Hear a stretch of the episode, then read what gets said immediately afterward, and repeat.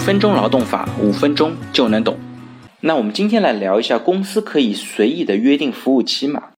王某入职一家科技公司，担任市场开发部的经理。他和公司签订了一份三年期的劳动合同。之后呢，公司跟王某签订了学习培训承诺书，约定啊，公司安排王某六月份到英国学习培训。在此之间发生了交通、住宿、餐饮等各项必要的学习培训费用，都由公司来承担。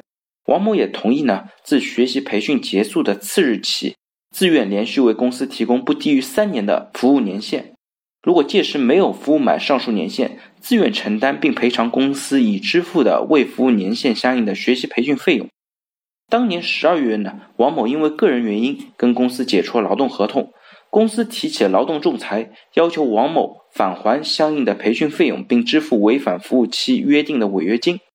在庭审当中啊，王某主张，之前六月份是应公司的要求去了趟英国，但是呢，我去英国是出差，不是接受培训的。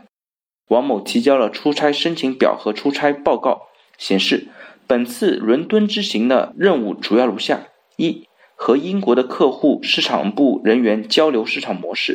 二、获取英国客户目前的预订系统信息，为未来全球预订中心做统一准备。在英国期间参观并与英国客户的管理层深度交流了相关业务管理、汇集制度、市场推广以及营销方案等事宜。公司呢认可了他出差报告当中的陈述，没有能够举证证明向王某提供了专业技术培训的培训内容、培训形式或者培训结果。经过审理呢，劳动争议仲裁委员会认定公司没有办法证明培训事实的存在，因此驳回了公司的仲裁请求。像这个案例当中啊，涉及到了培训服务期约定背后的培训事实的认定。因为根据中国的劳动合同法第二十二条的规定，用人单位为劳动者提供专项培训费用，对其进行专业技术培训的，可以跟劳动者订立协议，约定服务期。这个条款呢，确定了用人单位在满足以下两个条件的时候，可以跟劳动者约定服务期。第一呢，是用人单位需要提供了专项培训费用。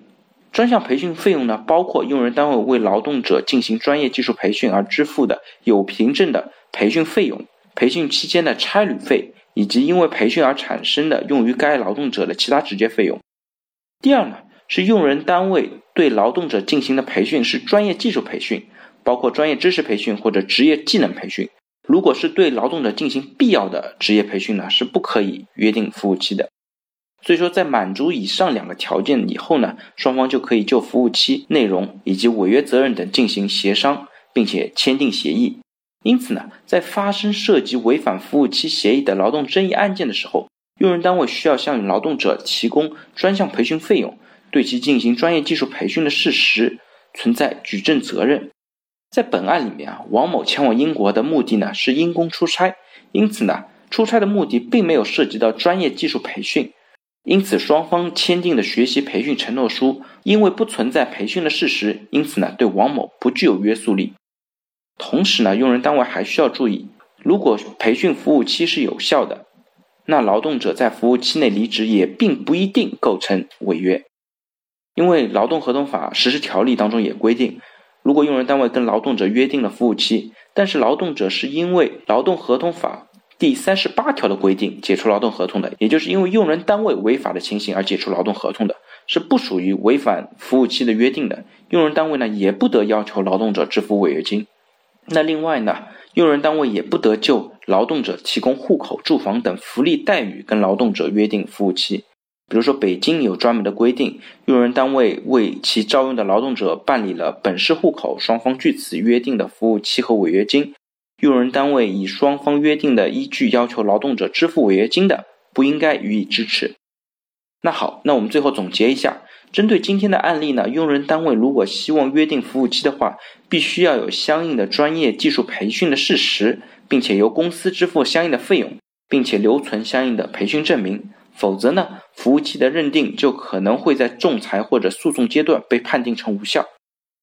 好了，大家如果对于今天的话题有任何的问题或者建议，非常欢迎在我的音频下方留言，也非常欢迎将我的音频转发给有需要的朋友，也许真的可以帮助到他。那我们下一期再见。